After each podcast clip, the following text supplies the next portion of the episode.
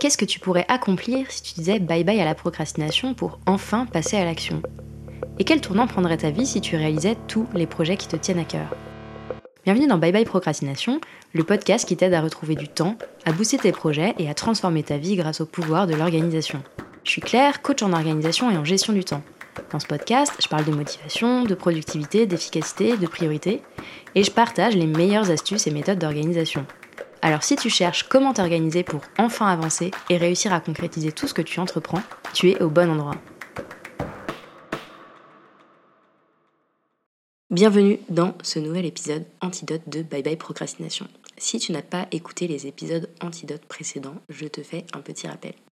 Antidote, c'est un nouveau format sur le podcast, un format court dans lequel je te partage mes réflexions sur un sujet, une idée qui me fait réfléchir ou une question qui revient régulièrement dans mes coachings ou dans les échanges que je peux avoir avec les auditeurs et les auditrices du podcast. Bref, c'est un podcast dans lequel je te parle comme dans la vraie vie, en mode spontané, et je te mets un petit coup de pied aux fesses sur un sujet spécifique. Cette semaine dans Antidote, je voulais te parler de responsabilisation et de responsabilité de manière un petit peu plus générale. Et pourquoi est-ce que je voulais te parler de ce sujet ici? Parce que pour moi, c'est un sujet mindset hyper important qui a toute sa place sur un podcast dans lequel on parle de procrastination, d'organisation, de productivité et de réussite. Qu'est-ce que c'est la responsabilité exactement? La responsabilité, pour moi, c'est la manière dont on va... Pour moi, la responsabilité, c'est le fait de réussir à se mettre dans une posture proactive plutôt que d'être dans une posture complètement passive, quelle que soit la situation dans laquelle on est. Et je trouve que là où on voit le plus ce principe de responsabilité, là où il surgit de manière la plus évidente, c'est dans les situations un petit peu inconfortables. Soit parce que tu es confronté à une situation qui ne te convient pas, soit parce que bah, en fait, euh, tu es en situation d'échec par exemple par rapport à quelque chose.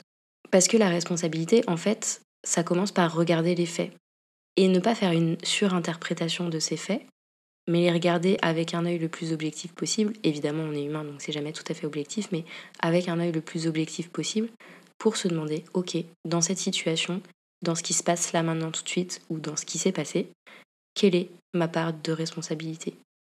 Sur quoi est-ce que j'ai du pouvoir? Sur quoi est-ce que j'ai du levier d'action? Et du coup, derrière, au lieu de se sentir bloqué, ça ouvre plein, plein, plein de portes possibles pour aller plus loin, pour s'améliorer, pour faire différemment et du coup faire vraiment les changements dont on a besoin pour avancer. Le truc, c'est que derrière la responsabilité, on va mettre tout un tas de choses et il y a un certain nombre de personnes qui ont ce discours de la responsabilité. C'est un peu le quand on veut, on peut, on peut tout faire dans la vie, tout est possible, etc. Et en soi, je suis en partie d'accord avec ce discours, mais je pense qu'il faut aussi être très prudent sur les limites de la responsabilité.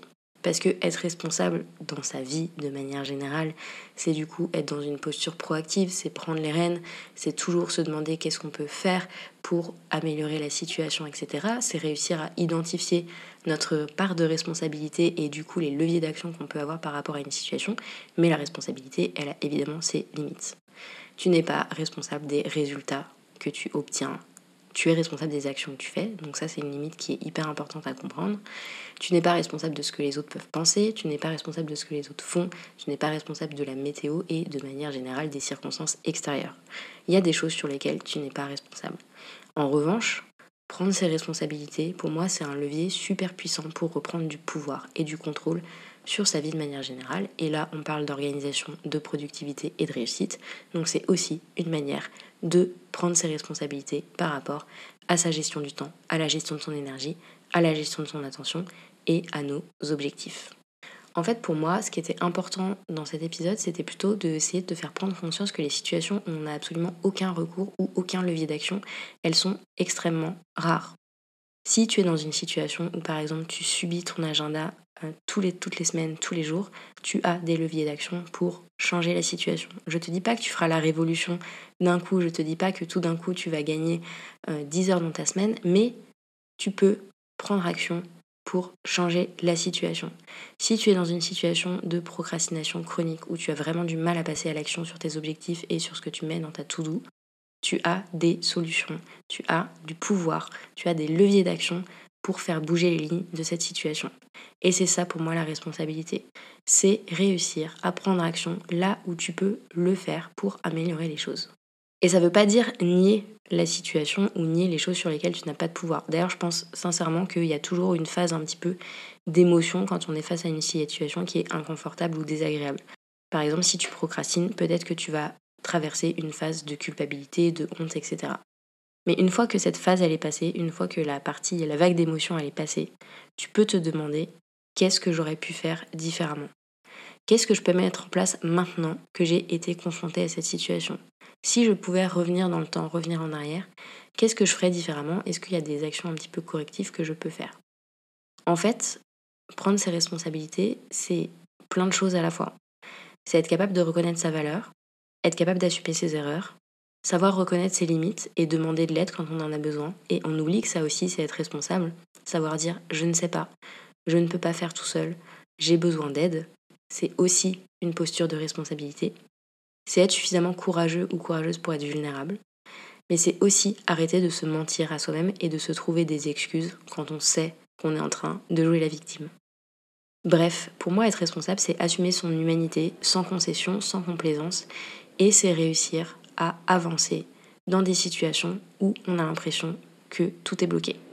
Je voulais absolument te parler de responsabilité dans cet épisode parce que c'est quelque chose qui est pour moi super important et que je n'avais jamais abordé sur le podcast.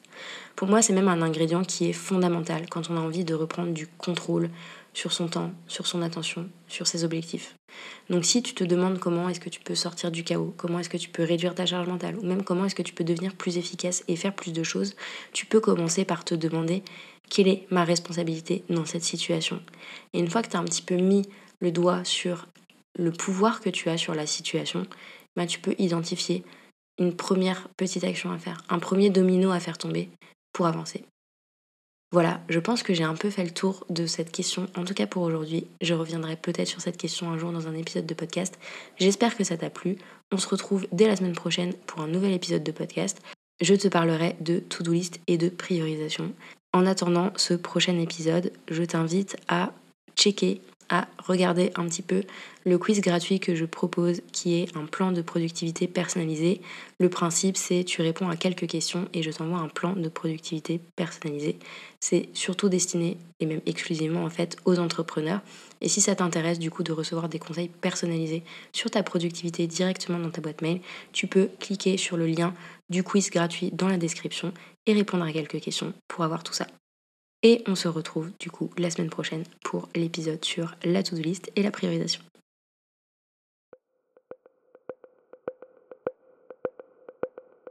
J'espère que tu as aimé ce nouvel épisode de Bye Bye Procrastination et que tu y auras trouvé l'inspiration et la motivation pour faire avancer tes projets un petit pas après l'autre.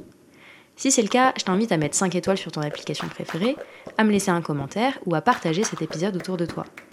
Et si tu veux vraiment dire bye bye à la procrastination, va vite télécharger le guide gratuit 5 étapes pour arrêter de procrastiner que tu peux trouver sur mon site internet theminimalplan.com. Je te mets le lien vers le guide gratuit dans la description. On se retrouve très très vite pour un nouvel épisode de Bye Bye Procrastination. À bientôt